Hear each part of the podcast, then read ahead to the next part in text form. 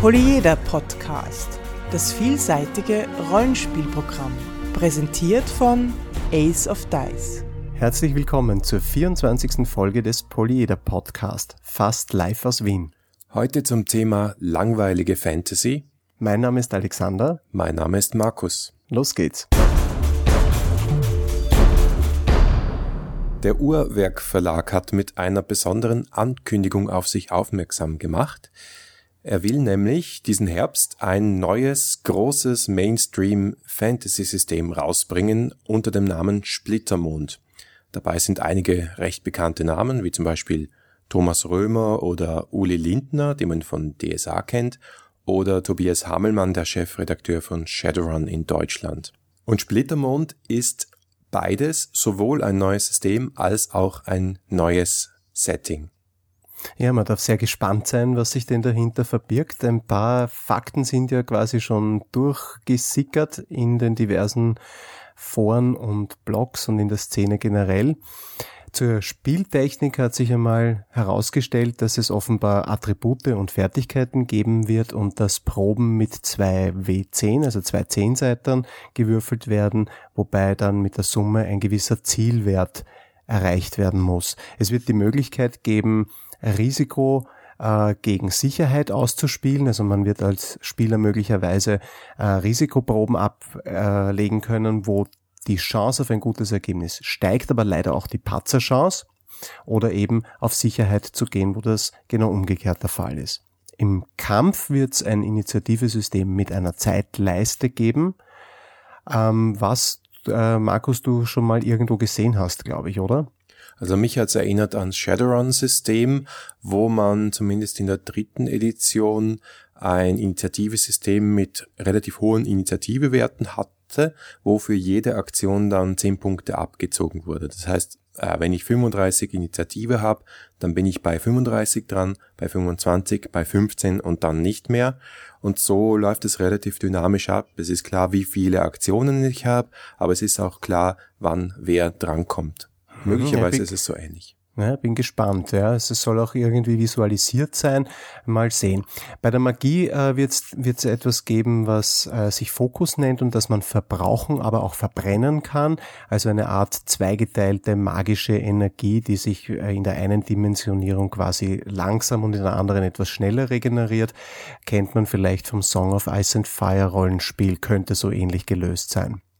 Mit dem System kommt aber auch eine große Fantasy-Welt, ein ganzer Planet, über dem eben dieser zersplitterte, geborstene Mond schwebt. Und dieser Mond soll alles, diese ganze Welt beeinflussen. Und das soll auch das Spezielle sein von dieser Welt. Ansonsten soll es wirklich auch eine klassische Fantasy-Welt sein. Also Spielerrassen sind zum Beispiel oder Spielervölker sind Alben, denke mal Elfen, Zwerge, Wargen, das sind so Wolfsmenschen und Gnome. Ähm, einigermaßen bekannt, bis auf die Wolfsmenschen, die finde ich schon wieder ganz spannend. Ähm, dann gibt es mehrere Kontinente, unterschiedlichste Kulturen auf diesem Planeten, die man als Spielergruppe sehr leicht bereisen kann, weil es sogenannte Mondpfade gibt. Das sind jetzt nicht die ganz typischen Wurmlöcher oder Portale, aber sie funktionieren ähnlich. Man kann also sehr schnell durch diese Mondpfade woanders hinreisen, geht aber dazwischen durch eine Anderswelt, die wieder irgendwo so einen unheimlichen Touch hineinbringt. Und dann gibt es auch noch Mondsplitter, die immer wieder auf die Erde fallen von diesen äh, Splittermond und die haben auch ganz besonderen geheimnisvollen Einfluss auf diese Welt. Mhm, das klingt alles eigentlich recht interessant, wird aber trotzdem von der Community ziemlich kontroversiell aufgenommen. Ich glaube, es liegt daran, dass die Erwartungen einfach sehr unterschiedlich oder vielleicht auch sehr hoch sind. Ja, die Ankündigung war sicher überraschend. Die Art, wie die Ankündigung erfolgt ist, ist zum Teil auf Kritik gestoßen. Ähm, ich finde es nicht schlecht, wenn man relativ früh rausgeht, aber natürlich, wenn man nur so teilweise Informationen liefert, dann ähm, lädt man die Spekulation ein und dann lädt man auch die ein, die gleich sagen, na, das wird nichts, das kann nichts werden. Naja, aber ist doch perfekt eigentlich, ne? Es reden alle darüber, das heißt, sie haben ihr Ziel erreicht. So kann man es auf jeden Fall sehen, ja. Dieser Podcast ist Mitglied bei analogspieler.de, der Portalseite für alle Podcasts rund ums nicht elektronische Spielen. Wir stellen uns heute die Frage, wie kann man Fantasy auch nicht langweilig spielen? Und jetzt stellt sich die Frage zur Frage, ist Fantasy wirklich langweilig? Wie Ganz siehst einfach, du das, Markus? Ja, natürlich, Fantasy ist vollkommen langweilig. Nein, Fantasy ist nicht langweilig. also mein, meine Antwort auf die Frage, wie kann man Fantasy nicht langweilig spielen, ist ganz einfach, wir spielen nicht Fantasy. Gut, Thema beendet. Der kürzeste Podcast ever. Na gut. Es soll ja Leute geben, die spielen nur was, wenn äh, Menschen mit spitzen Ohren drin vorkommen. Menschen mit spitzen Ohren, genannt Elfen oder auch vielleicht Alben oder wie auch immer. Ja, genau. Aber es ist woran, schon so. Äh, woran liegt es denn eigentlich, dass Fantasy so verbreitet ist und, und, und trotz und auch so polarisiert und so viele Leute es trotzdem lieben? Also der Grund, warum viele Leute das gerne spielen, ist, glaube ich, weil damit alles angefangen hat. Also D&D im englischsprachigen Raum war ein Fantasy-System, ist ein Fantasy-System, ebenso DSA. Alle frühen Rollenspielsysteme waren Fantasy-Systeme. Der ursprüngliche mhm. Name, den Gary Gygax seinem Spiel gegeben hat, war The Fantasy Game. Also es ging wirklich darum. Mhm. Und natürlich greift es zurück auf ein reiches, auf einen reichen Schatz von Literatur über die klassischen Sagen und Märchen zu Tolkien, zu äh, Conan von Ronnie Howard, zu Fritz Leiber, Jack Vance, Michael Moorcock. Da gibt's unterschiedlichste Spielarten und aus diesen Spielarten sind unterschiedlichste Systeme gewachsen. Und da ist einfach so ein, eine Basis. Ja, ich glaube, diese Basis ist ja auch irgendwie ein, ein, großer, ein großer Vorteil von Fantasy. Es ist ein starker gemeinsamer Vorstellungsraum. Also das heißt, äh, alle, die Fantasy spielen, haben so ein bisschen die gleiche Vorstellung davon, wie das aussieht oder wie das aussehen könnte. Äh, jeder kennt das europäische Mittelalter, jeder verbindet was mit Drachen, mit Rittern, mit Zauberern. Äh, und, das, und, und ein wichtiges Merkmal oder in vielen Fantasy-Welten sind diese, diese Rassen, die Elfen, die Zwerge, die Orks, also die Elves, Dwarfs, Orks, diese Edo-Fantasy auch. Jetzt ist die Frage, muss das überall so aussehen und was können wir tun, wenn wir Fantasy mittlerweile langweilig finden oder wenn sich abzeichnet, dass wir Fantasy langweilig finden? Was können wir dafür tun, dass die nicht langweilig wird? Ja, bleiben wir bei den Klischees. Die Klischees sind einerseits von Vorteil, wir reden immer wieder darüber, weil sich jeder was darunter vorstellen kann. Andererseits können die das eben auch sehr langweilig machen. Ich glaube, es ist wichtig, sich das spezifische Setting, in dem wir spielen wollen, genau anzuschauen und zu überlegen, was sind denn die typischen Merkmale, Merkmale die genau dieses Setting auszeichnen.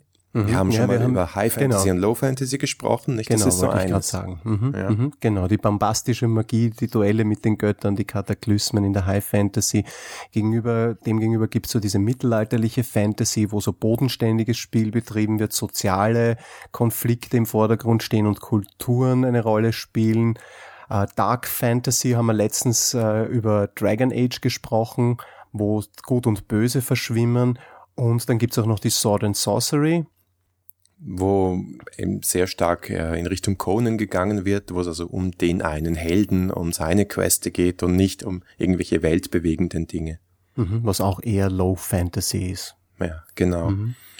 Also es geht sehr stark darum, das Genre, das Subgenre von Fantasy irgendwo auch zu sehen und dann noch tiefer zu gehen und zu schauen, äh, welche Besonderheit hat diese Setting abgesehen, dieses Setting, das ich spielen will, abgesehen davon.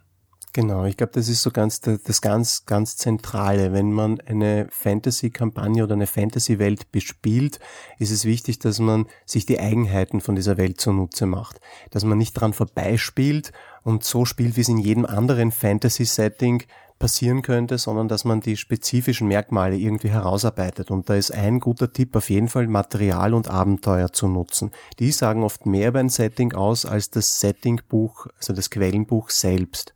Es hat auch jedes Setting so seine Markenzeichen. Äh, die Beholder kennt man oder die DSA-Spieler kennen die Maraskan Tarantel. Ähm, und diese, diese Markenzeichen kann man ja auch einsetzen, um, eine, um einem Abenteuer, einer Kampagne einen gewissen Touch zu geben. Ich nicht, brauche nicht irgendeine Riesenspinne herbei, sondern ich nehme den Maraskan Tarantel.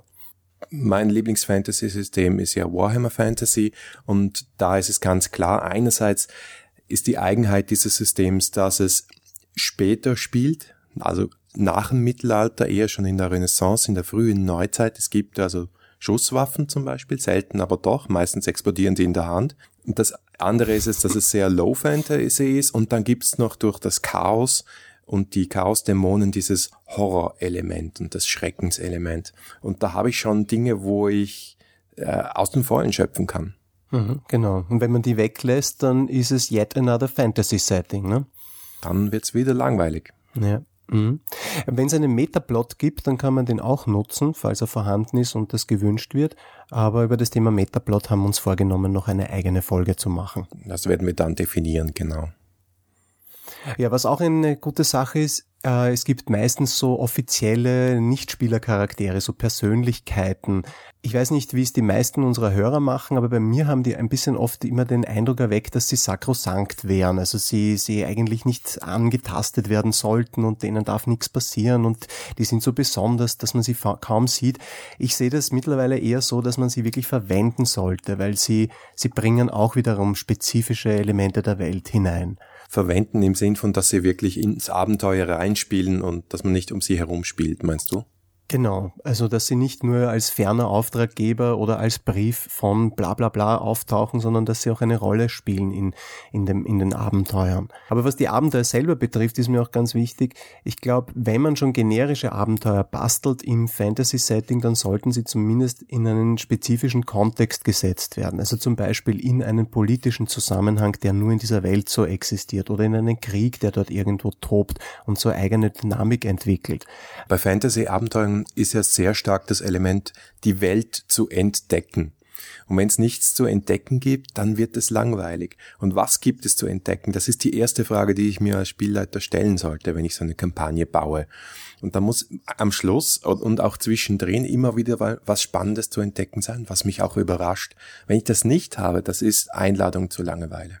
Ja, es ist generell so ein bisschen, wenn man so eine tolle Fantasy-Welt hat, man hat so ein bisschen diesen Bildungsauftrag als Spielleiter, den Spielern die Spielwelt näher zu bringen. Es muss natürlich von zwei Seiten ausgehen. Wenn die Spieler an dem nur auf, an allem, was, was die Kulturen und was die Traditionen betrifft, nur vorbeilatschen und äh, das ignorieren und auch nur, nur darauf aus sind, den, das Ziel zu erreichen und die, und die Erfahrungspunkte einzuheimsen, dann wird das natürlich nichts. Da sind wir eigentlich schon beim nächsten Tipp dass in einer Kampagne auch Abwechslung herrschen sollte. Also dass ich auch die Art von Abenteuer verändern kann. Wir haben ja schon zum Beispiel über Detektivabenteuer gesprochen. Du hast einen schönen Blogpost über verschiedene Arten von Abenteuern mal geschrieben.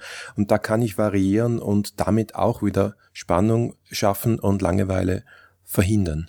Genau, na, ich, ich spreche da immer ganz gern von der Kampagne in der Kampagne. Ja? Also so eine Fantasy-Kampagne kann ja auch äh, verschiedene Etappen haben und da können, kann man mal fünf, sechs Abenteuer zusammenfassen und einen speziellen, äh, ein spezielles Thema draus machen. Zum Beispiel äh, ein Seefahrer, eine Seefahrerkampagne oder so ein Robin Hood-artiges Szenario, was in einem Wald spielt, die Belagerung einer Stadt zum Beispiel ähm, oder dass die Helden in Sklaverei verkauft werden und alles Mögliche dann passiert. Das, das wären Möglichkeiten, um Kampagnen in der Kampagne zu spielen. Ja, da kannst du auch wirklich gut andere Genres reinmischen. Also ein bisschen Piraten in Seefahrerabenteuer und solche Dinge, das eignet sich sehr gut dafür, ohne dass man die Welt jetzt äh, da in, in den Abgrund reißt damit. Genau, das ist vielleicht noch wichtig, das Negativbeispiel auch anzuführen. Also keine Dinge einführen, die in der Welt nicht verankert sind. Also wenn es dort noch keine, äh, so wie du vorher gesagt hast, Schusswaffen oder sowas gibt, dann wäre es natürlich ziemlich blöd, das irgendwo hineinzubringen. Aber, so, aber die meisten Fantasy-Welten sind ja sehr offen angelegt. Diese großen Fantasy-Welten haben ja so verschiedene Kulturen, die Seefahrer und die Nordländer und ich weiß nicht. Und dann bietet sich das eigentlich an. Und zuletzt können auch die Spieler sehr viel dabei helfen, diese Klischees nicht allzu sehr zu strapazieren. Zum Beispiel, wenn ich noch einen Spielerhintergrund lesen muss, wo die Eltern des Charakters von Orks umgebracht worden sind und der Charakter deswegen ewige Rache schwört, dann ja. kotze ich. das geht einfach nicht, wirklich. Und wenn ich als Spieler, Spielleiter sowas erhalte, und, und mich noch zurückhalten kann, dann würde ich es im Abenteuer dann so drehen, dass der Spieler dass der Spielercharakter im Laufe des Abenteuers draufkommt, dass seine Eltern die das gesamte Orkdorf vorher ausgerottet haben und eigentlich die Schuldigen sind und die Orks die Armen. Also ja, diese Klischees so, zu nehmen und drehen, das ist auch eine gute Variante. So wie es halt meistens ist. Die Orks sind ja immer die Armen. Ja, die armen Orks, so diskriminiert. Ja, so wie, jetzt sind wir bald wieder bei den Goblins. Hallo Natascha. Ja, aus dem Zusammenhang reißen ist auch immer eine gute Sache. Also ein, ein, Monster wie zum Beispiel ein Troll, der muss nicht unbedingt nur eine Zufallsbegegnung sein. Vielleicht kann auch mal so eine Kreatur als Auftraggeber herhalten. Er bietet vielleicht den Charakteren Süßigkeiten, wenn sie seine Brücke wieder aufbauen oder was auch immer. Da kann man ruhig ein bisschen schräg mal Aufträge und Abenteuer bauen. Es ist eher eine bekannte Kreativtechnik, dass man das nimmt, was bekannt ist und von dem alle ausgehen und das auf den Kopf stellt. Und sagt, warum ist es eigentlich nicht umgekehrt? Ja, vielleicht ist es ja umgekehrt. Und so kommt man aus dem Klischee und so kommt man aus der Langeweile. Ja, apropos Klischees, schadet auch nicht, wenn man vielleicht auch mal Spiele ausprobiert, die von vornherein das Klischee zu vermeiden suchen. Ähm, ich erwähne da jetzt nicht ganz uneigennützig an Destiny Dungeon, wo die Elfen vom Limis abhängig sind und ziemlich herrschsüchtig rüberkommen und die Zwerge dafür unterjocht und ein etwas gebrochenes Volk sind. Dadurch hat man wieder neue Möglichkeiten, Charaktere zu verkörpern und ähm, darzustellen. Da gibt's übrigens jetzt auch ein neues Buch von John Wick dem äh, Rollenspieldesigner. Das heißt Wicked Fantasy und der hat nichts anderes gemacht, als für Pathfinder die klassischen Spielerrassen, äh, die klassischen Spielervölker neu zu beschreiben und neu aufzurollen, um sie spannend zu machen. Mhm. Ja, super. Guter Tipp. Also was ist dein Fazit? Warum sollte man doch noch Fantasy spielen? Naja, der Raum für die klassische Fantasy ist ja mittlerweile recht dünn, aber ich denke, es ist noch genug Potenzial da, diese althergebrachte Fantasy mit neuem Leben zu erfüllen, wenn man eben das macht, was wir jetzt gesagt haben, wenn man die Klischees strapaziert, wenn man die Besonderheiten des Settings aufgreift und Abenteuer und Kampagnen möglichst spezifisch gestaltet, also so, dass sie nicht in jeder Fantasy-Welt stattfinden könnten, sondern etwas Besonderes darstellen.